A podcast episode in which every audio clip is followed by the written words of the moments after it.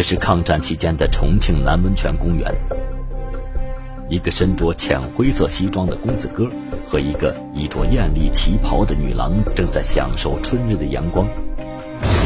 这时，远处走来一名高个子青年，外戴着礼帽，嘴里哼着听不清的歌。高个子青年一看到女郎，顿时两眼放光。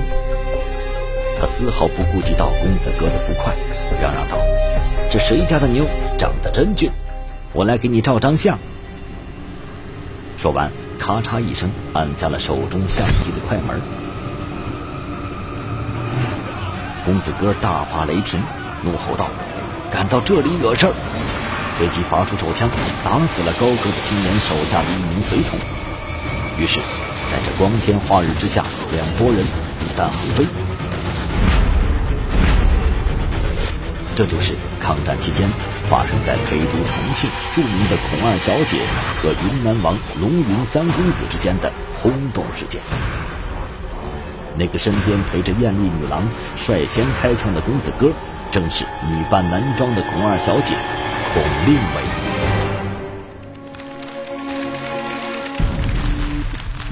女人剪短发，长衫西装不化妆，不穿裙子，搁到现在啊，倒不是什么稀罕事儿。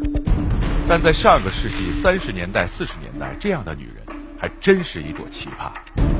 孔二小姐孔令伟是民国时期四大家族之一，行政院长孔祥熙的二千金。这位孔二小姐可是出了名的古怪，仅仅是因为拌了几句嘴，光天化日之下就敢在公园里与人开枪。她还有很多五花八门的绰号，什么“民国第一混世魔女”“民国第一小姐”等等。而在私底下，他只准别人叫他先生，谁敢叫小姐就毙了谁。最令人称奇的是，这么一个怪人，竟然深得蒋介石夫人宋美龄的喜爱，还把她认作干女儿。这是宋美龄不同时期的一些照片，我们总能看到孔二小姐的影子。其实，孔二小姐还有许多兄弟姐妹，都比她长得好看。可宋美龄最宠爱这个假小子，这事儿在当时啊。也一直是坊间议论的一大谜题。一个出身名门望族的千金小姐，她的这种另类性格到底是怎么形成的？假小子孔二小姐与宋美龄之间又究竟是怎样的一种关系？今天让我们一起去揭开宋美龄与身后的神秘女人——民国第一小姐孔令伟之间扑朔迷离的绝密往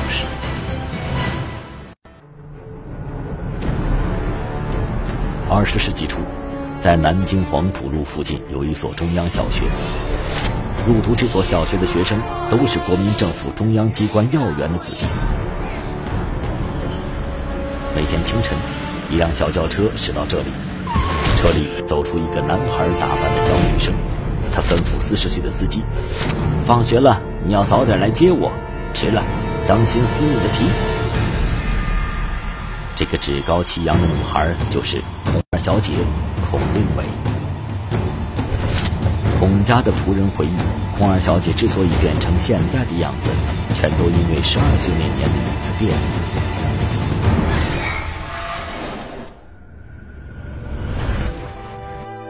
那天天气热嘛，二小姐她正好生了疥疮，蒋夫人看到之后就很生气的说：“你们怎么给她穿这么长的衣？”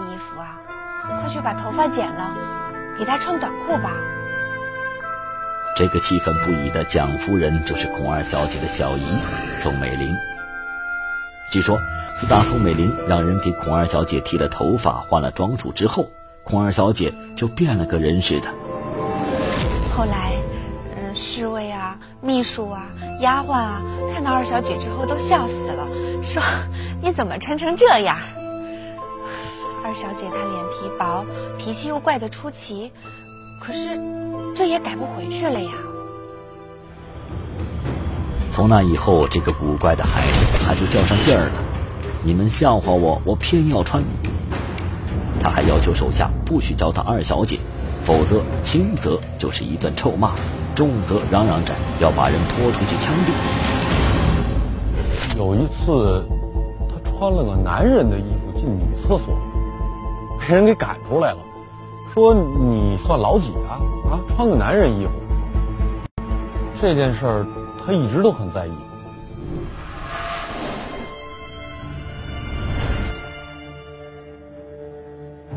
孔二小姐变成这样，是宋美龄万万没有想到的。因为宋美龄自己当初从海外回到国内时，也是短衣马裤的男子打扮。夫人十一岁的时候就到美国读书，对她而言，穿男人的衣服再正常不过。夫人也常常念叨这事儿，对她真是愧疚。不过，据熟悉孔家的人回忆，孔二小姐之所以变得古怪，最根本的责任则是她的母亲宋霭龄。孔二小姐的父亲孔祥熙虽然是当时中国北方最大的资本家，却是出了名的妻管严。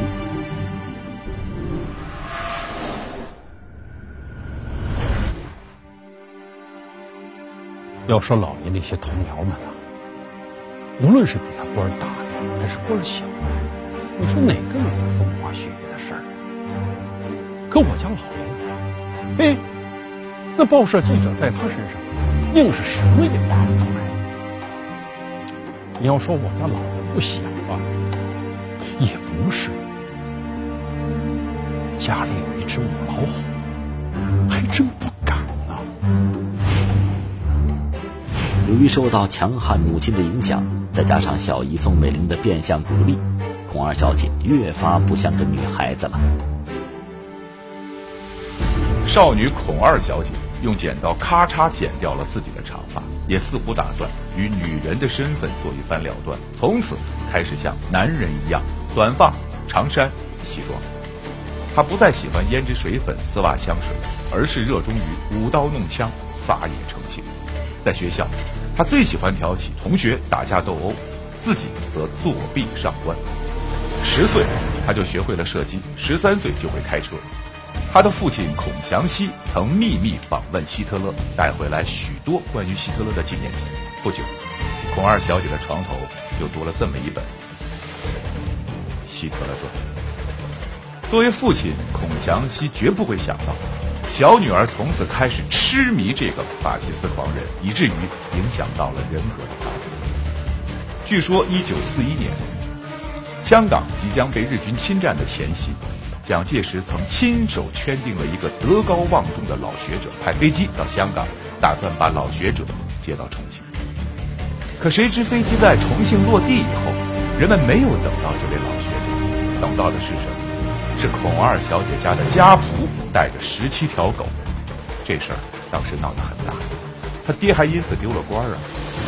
翻开各种介绍民国四大家族的资料，提起孔二小姐，几乎都会说她的性格怪戾、骄横跋扈，到处是横行霸道，惹是生非。这么一个十足的混世魔女，那孔二小姐到底有多横？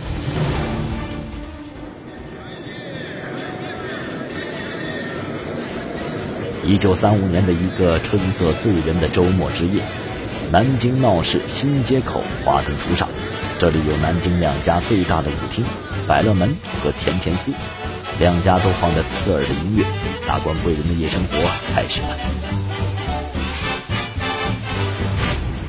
两个年轻的警察大着嗓门维持交通秩序。这时，从鼓楼方向驶来一辆雪佛兰，径直冲上人行道。驾车的是一个公子哥，他旁边坐着一绑着长发的年轻女郎，女郎不时的低头看表，显然有点着急了。这时，警察把车拦住，喊道：“退回去，退回去！”可是雪佛兰中的公子哥根本就没搭茬，那警察就拉住公子哥，吼道：“跟我到局里去！”那个公子哥回答：“不怕死是吧？”不怕死你就别放手。警察听了当时就火了，没见过那么横的，一把就抓住他的长衫说：“啊，小小年纪口出狂言。”这公子哥一边说：“这可是你自己找死的。”一边掏出枪来对着他，啪啪连开两枪。警察当时就死。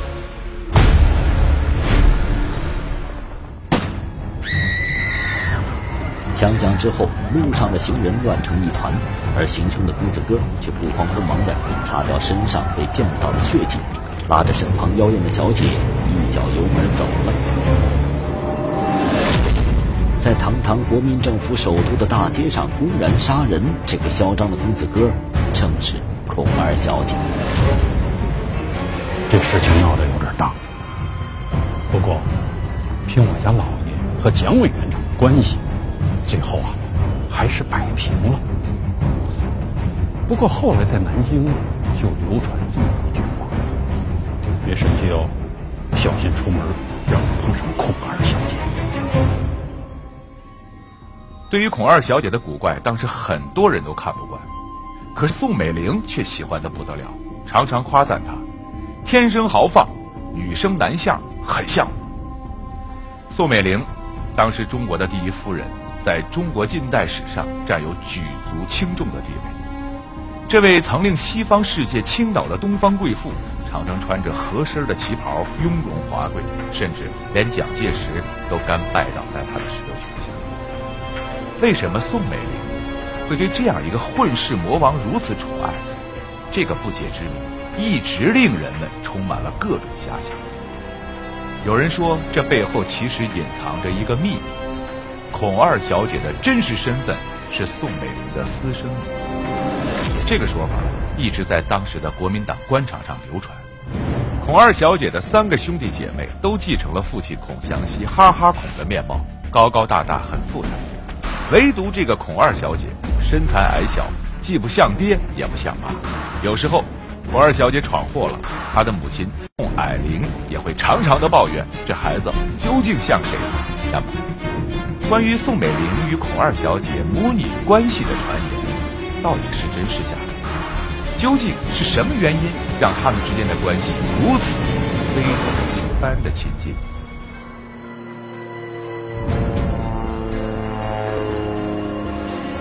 宋美龄是一九一七年从美国返回上海定居的，而孔二小姐恰巧是在宋美龄回国两年后出生的。蒋宋孔家众多的孩子中，宋美龄唯独对这个怪怪的外甥女情有独钟，还把她收为干女儿。于是，当时的国民党官场疯传，孔二小姐是宋美龄与旧情人的私生女。那么，这种说法究竟是否可信呢？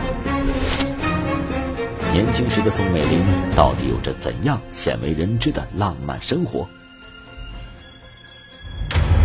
我们私底，偷偷的谈论过，说夫人在美国上学的时候，那叫一个风情万种啊。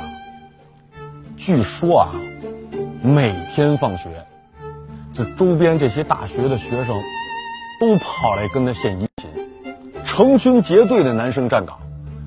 那夫人就跟女王是一样一样的。十六岁的宋美龄在美国求学时就已经出落成风情万种的少女。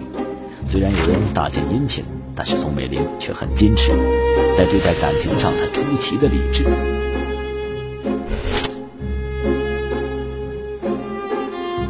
宋美龄回国后，在当时的上海社交圈可是相当活跃。很多人都知道，宋家有个从美国留学回来的美丽漂亮的三小姐，一个交际圈耀眼的明星。要想避开媒体记者的眼睛，花十个月时间偷偷生个孩子，根本是不可能的。私生女一说，显然不足为信。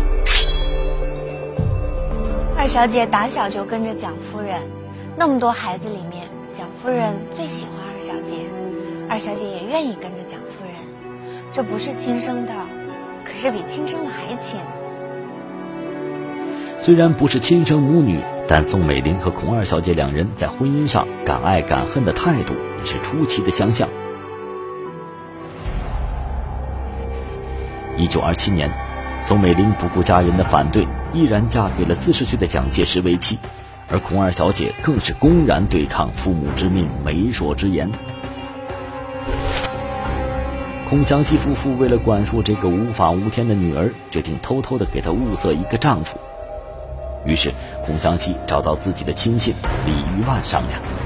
李玉万是个老人精了，他敏锐的意识到这是巴结孔祥熙的好机会，于是他就推荐了好友十二军军长孙同轩的弟弟孙同岗。李玉万告诉孔祥熙，这孙同岗前段日子从意大利假期回国，正被媒体捧为青年英雄。最重要的是，孙家兄弟是山东王韩复榘的宠将。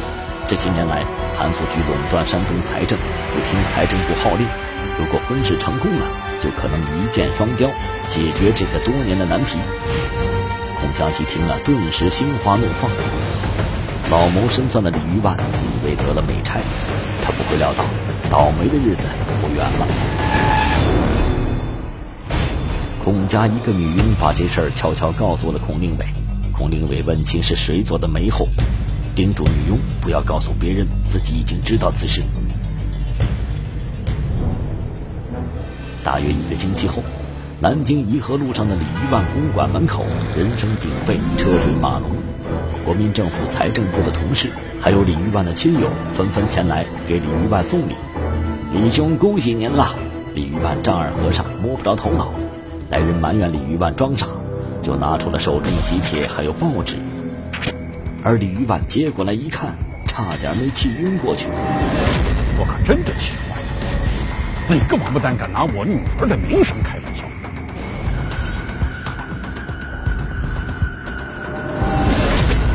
我再一看这报纸上“孙同轩”这三个字，我一下子明白了。只见。《中央日报》第一版上赫然登着一则启事：孙同轩为舍弟孙同岗、李玉万为小女李淑媛结婚之喜，警告诸亲友。李玉万啊，李玉万，你聪明一世，这回怎么就贴在铁板上了？我这个后悔！李玉万的女儿哭着就从学校回来了。她一边摇着父母的手，一边说：“女儿还小呢，你们怎么偷偷的就把我给嫁了？”李玉万夫妇又赶紧安慰女儿。夫妻俩一番商量后，最终决定在报纸同一位置上登一则启事，说明并无此事，但不敢指明这是孔二小姐的恶作剧。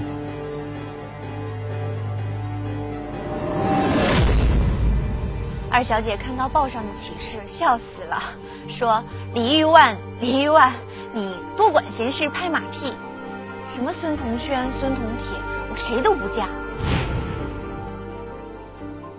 这是抗战时期在重庆建立的防空洞，据说还曾设有战时备用的大功率电台，可以和国际反法西斯盟国各战区直接联络。孔二小姐啊，她很喜欢跳舞。就连日军空袭的紧张时期也根本停不下来，于是她就占了这个防空洞，邀请社会名流通宵歌舞。孔二小姐曾以公司的名义招聘四个生活秘书，而且在招聘信息上明确标明必须是女子，必须是姿色绝佳的女子，必须是有一技之长的女子。很快，她的身边就多了四个人。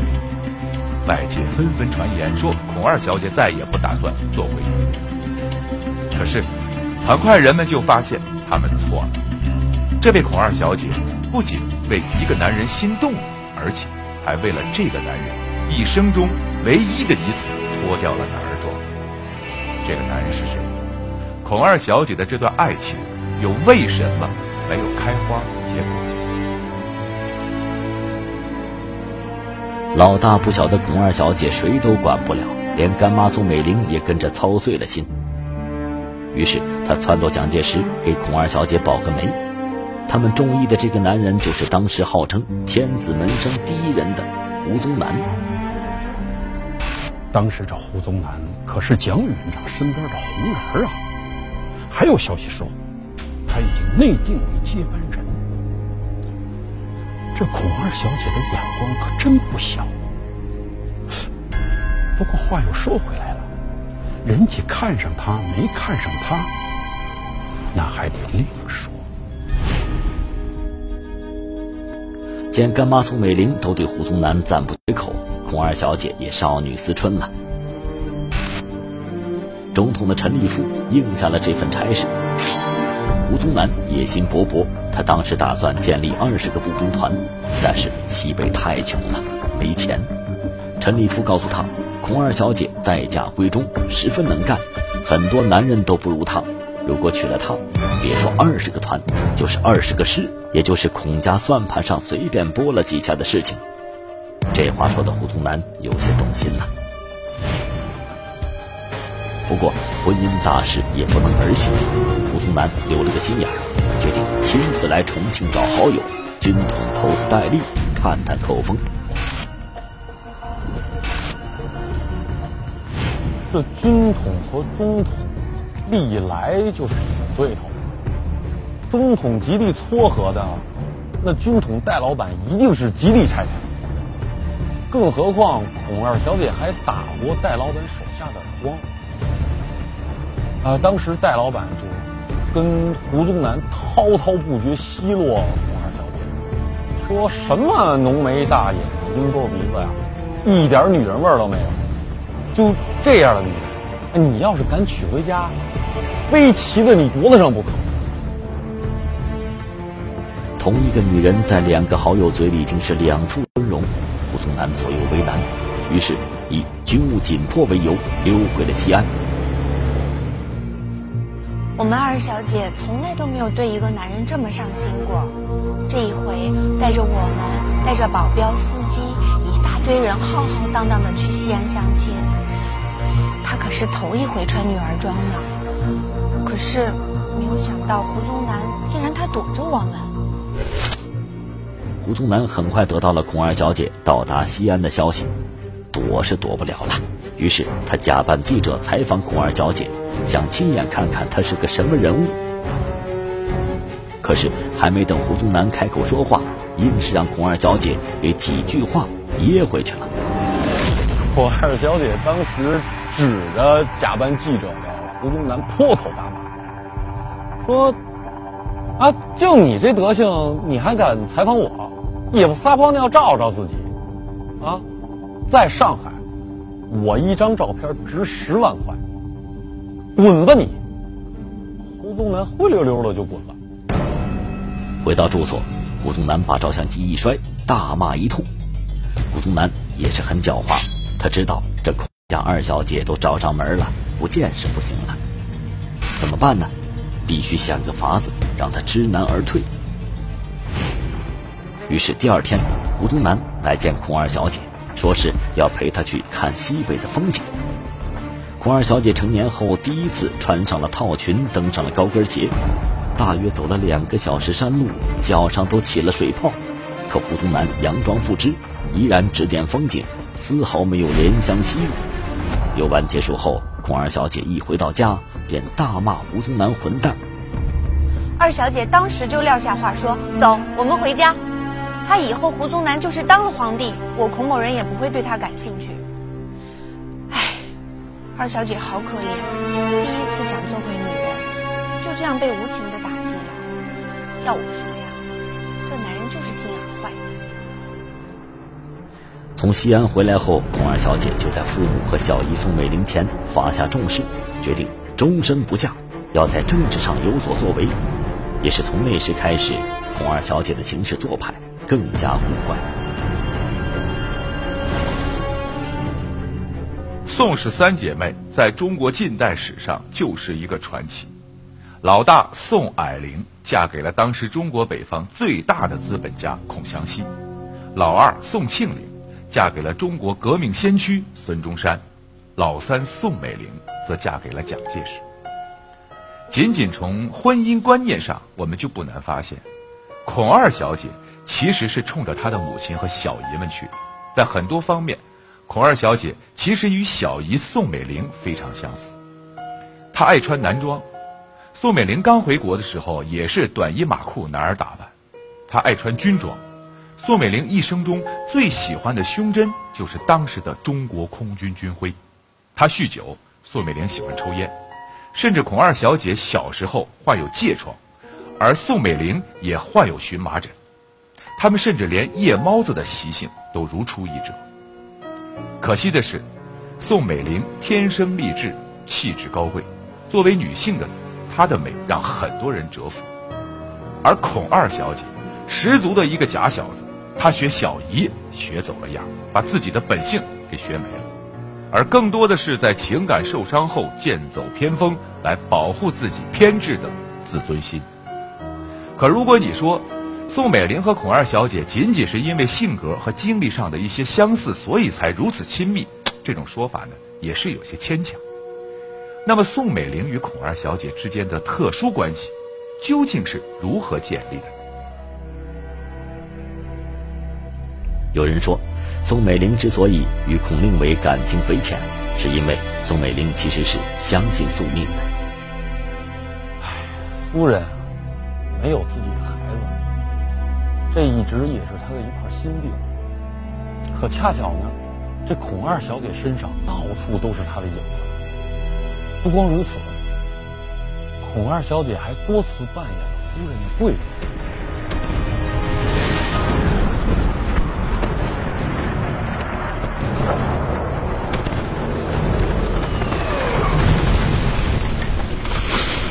九三七年七月七日，抗日战争全面爆发。八月十三日，淞沪会战打响。这天。由五辆车组成的慰问团前往上海郊区宝山前线慰问，其中坐在最后一辆车上的正是当时国府的第一夫人宋美龄和她的秘书孔令伟。原来啊，我们安排夫人坐第二辆车，在队伍的中间，可是孔二小姐呢，坚持要求殿后，你这不是胡闹吗？可是夫人偏偏就听她的。谁料从前线回来的途中，天空上突然出现了三架日机。日机从高空呼啸而下，俯冲、扫射，密集的机枪子弹大都集中在了第二辆车上，而这原本应该是宋美龄的座驾。第二辆车被打得千疮百孔，司机当场死亡，坐在车上的美国顾问也受了重伤。而坐在最后面车上的夫人呢，就受了一点轻伤。唉，从那以后啊，夫人逢人必讲，说孔二小姐是她的福将。事后，孔令伟解释说，他想到日本人很了解中国的情况，通常总是重要人物的车在中间，所以才决定违反常规。宋美龄夸他聪明、出奇制胜，而孔令伟却谦虚地说，这是妈咪平时教导的结果。孔二小姐很懂得怎样去赢得宋美龄的欢心。夫人对孔二小姐那真是言听计从，基本上十句话得有八句话是听她的，另外两句还是连夫人自己都做不了主，必须向委员长请示。那我们就更不敢得罪二小姐了。宋美龄与孔二小姐之所以亲密。不仅是因为她弥补了宋美龄没有子嗣的心灵缺憾，救过她的命，还有一点非常重要，那就是孔二小姐会帮她捞钱。蒋家败退台湾后，好面子的蒋介石和宋美龄为了维持所谓的邦交，下决心建设一家高档次的大型宾馆。孔二小姐为了控制成本。经常用防贼的眼光看待那些采买人员，啊，一见到他们那脸就拉下来了。他说：“啊，买这个东西又开了不少油水吧？” 所以这些采买人员最怕的就是二小姐查账，那真是鸡蛋里挑骨头。圆山大饭店开张后，效益奇好。可到底挣了多少钱，却无人敢问，税务部门更不敢去收税。时间一长，民众意见很大，税务人员也很不满。事实上，孔二小姐在饭店的财务上确实搞了很多鬼。据饭店内部人员透露，孔二小姐经常将饭店的巨款提出，秘密汇到美国的私人账户上。究竟汇给了谁？台湾岛内很多人都是心知肚明，那无疑就是宋美龄了。从某种程度上来讲，红二小姐在蒋家王朝后期扮演着秘密资金的提供者的角色。一九六九年，宋美龄与蒋介石在台北近郊乘车兜风时发生车祸，宋美龄的腿部受了重伤，此后行动多有不便，心情很烦躁。这段时间不知因为什么事情，孔二小姐耍起了小性子，接连几天不来找宋美龄摆龙门阵了。夫人当时摇了摇头。叹了一口气，然后拖着她这条伤腿啊，去看孔二小姐。而躺在床上的二小姐呢，一听是夫人来了，一下就从床上蹦起来，然后就低着头，一句话都不说，就像那个啊犯了错闹别扭的小孩夫人呢，特别和蔼的说：“还生我气呢。”出来走走吧，咱俩好好聊聊。嗯，这俩人啊，有说有笑的，又好上了。他们俩这个真是有太多相似的地方，有太多能聊得来的话。一九九四年十一月八日晚，孔二小姐因直肠癌在台北振兴医院去世，时年七十五岁。走完了她充满争议的一生。九十六岁的宋美龄在人们搀扶之下步入教堂，到了牧师祈祷时，宋美龄再也无法抑制内心的悲伤，掩面痛哭。也许在宋美龄眼里，逝去的不仅仅是视如己出的亲人，他还带走了自己一部分生命。孔二小姐的棺椁下葬后，宋美龄一个人留在墓碑前。她让所有人都退去，自己一个人静静的守在孔二小姐的墓碑前，做最后的告别。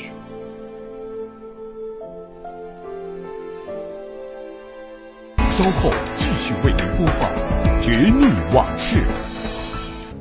上个世纪末，孔二小姐曾让人把她最喜欢的一辆老掉牙的奔驰车送去修了。车修好了，账单也寄到了她的办公室。一看账单。孔二小姐当时就气坏了，说：“我以前修车从来不掏钱，怎么还有人不懂规矩呢？”不过发完脾气之后，她最终还是老老实实的把账单给付了。孔二小姐始终不习惯去接受一个现实，那就是时代变了，她的特权时代一去不复返。孔二小姐的一生始终离不开“权力”这两个字眼她骄横跋扈，是因为从宋美龄那儿借来了权力。她把自己打扮成男人，某种意义上是为了混到一张能在男性主导的权力世界里游走自如的通行证。她品尝过掌握权力巅峰时期的虚幻，也同时承受了权力光环消失后内心的失落。而跨越了三个世纪的宋美龄，也似乎有着相似的命运。正是这种相似的命运，才让他们的关系无比亲密。孔二小姐和宋美龄都在孤寂中老去。他们的一生得到了很多，也失去了很多。感谢各位的收看《绝密往事》，下期再见。当无数靓女郎在夜上海绽放青春和美丽时，她就在演绎用命换钱的另类上海滩女郎。黄八妹从小就和父亲一起过着刀尖舔血的土匪生活。几年后。